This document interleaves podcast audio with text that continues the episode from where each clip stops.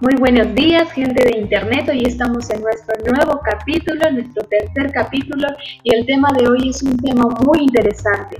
Es el autocontrol.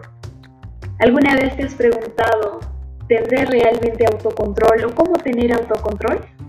Realmente, ¿qué es el autocontrol, no? El autocontrol es la capacidad para poder regular nuestras emociones, nuestros pensamientos y comportamientos frente a esas tentaciones e impulsos que nosotros llegamos a tener. Es una función ejecutiva que nos ayuda a regular nuestras primeras respuestas, adaptar nuestro comportamiento, comportamiento en medio a situaciones, ¿no? Que pueden ser buenas o pueden ser malas.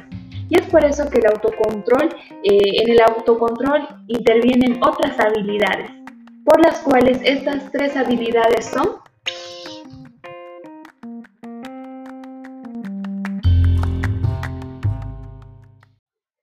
Muy bien, Anita, vamos a continuar con el tema de hoy, que es el autocontrol. Y bueno, como ya mencionaste, hay tres habilidades que debemos de tener en cuenta en primer lugar está la introspección. ¿Qué es la introspección? Nos dice que para poder ejercer el autocontrol, primero es necesario ser capaces de reconocer los estados emocionales y detenernos antes de llegar al punto de no retorno. ¿Qué significa esto? Que es fundamental desarrollar habilidades de autoobservación o como ya dijimos, introspección, ver dentro de nosotros mismos. El segundo punto o la segunda habilidad que debemos de tener en cuenta es el bloqueo del impulso. ¿Qué es el bloqueo del impulso? Es un segundo momento. Es necesario bloquear los impulsos de manera que podamos pensar en una respuesta mejor. La capacidad para bloquear las primeras reacciones no se desarrolla por completo hasta los siete años, cuando los lóbulos prefrontales han madurado lo suficiente pero se puede ir estimulando desde edades más tempranas. Empezar a, decir no. Y la tercera habilidad que deberíamos de tener es el autorrefuerzo.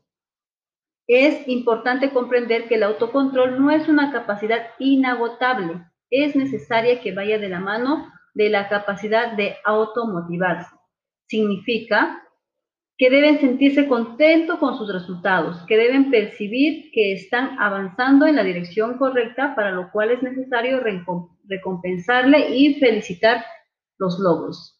Muy bien, ahora vamos a ver acerca de los beneficios que nos trae el autocontrol.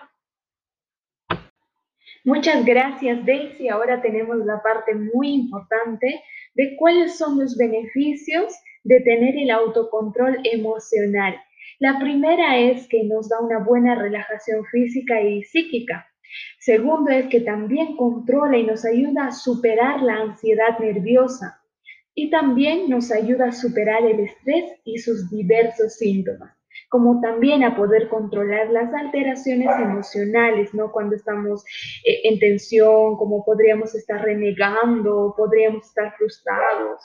Otro también es, nos ayuda a dominar estados emocionales negativos. Esto es muy distinto a lo, anterior porque dominar todo lo negativo.